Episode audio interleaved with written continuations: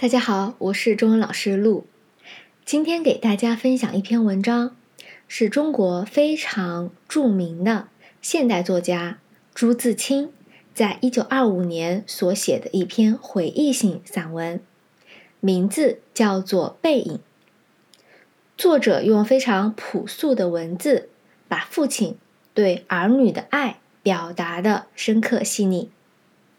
接下来我来读一下这篇文章。题目：背影。我与父亲不相见已二年余了。我最不能忘记的是他的背影。那年冬天，祖母死了，父亲的差事也交卸了，正是祸不单行的日子。我从北京到徐州，打算跟着父亲奔丧回家。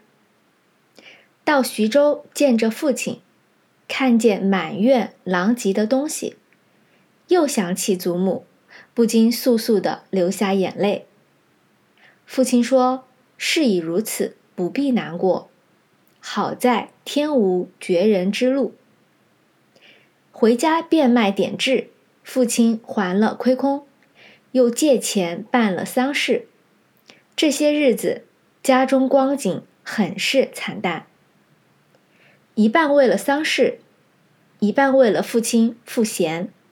丧事完毕，父亲要到南京谋事，我也要回北京念书，我们便同行。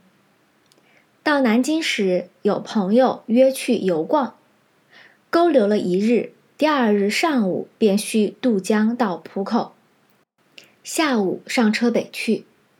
父亲因为事忙，本已说定不送我。叫旅馆里一个熟识的茶房陪我同去，他再三嘱咐茶房甚是仔细，但他终于不放心，怕茶房不妥帖，颇踌躇了一会儿。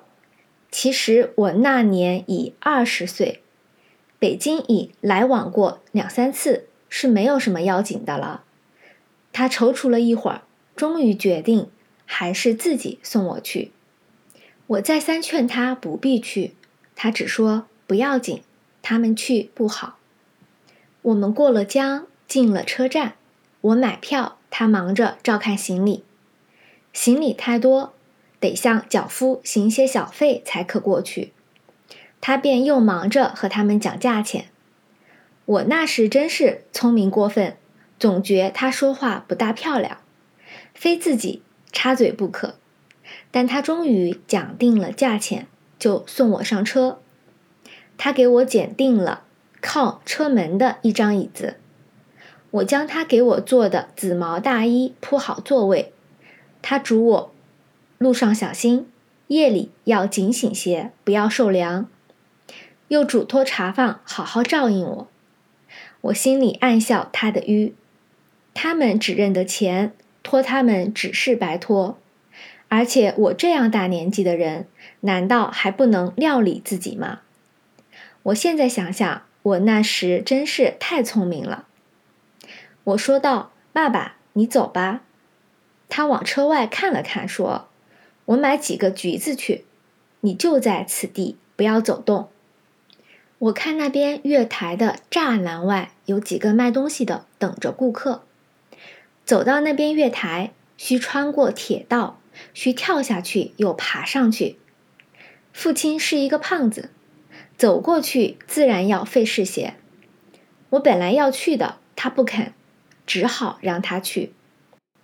我看见他戴着黑色小帽，穿着黑布大马褂，深青色棉袍，蹒跚地走到铁道边，慢慢探身下去，尚不大难。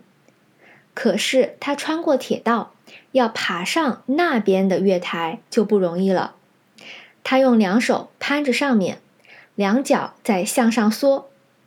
他肥胖的身子向左微倾，显出努力的样子。这时我看见他的背影，我的泪很快的流下来了。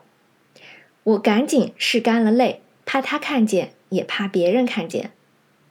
我再向外看时，他已抱了朱红的橘子。往回走了，过铁道时，他先将橘子散放在地上，自己慢慢爬下，再抱起橘子走。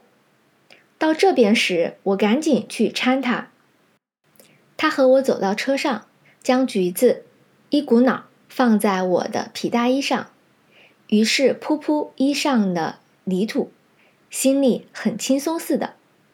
过一会儿说：“我走了，到那边来信。”我望着他走出去，他走了几步，回过头看见我说：“进去吧，里边没人。”等他的背影混入来来往往的人里，再找不着了，我便进来坐下。我的眼泪又来了。近几年来，父亲和我都是东奔西走，家中光景是一日不如一日。他少年出外谋生。独立支持做了许多大事，哪知老境却如此颓唐。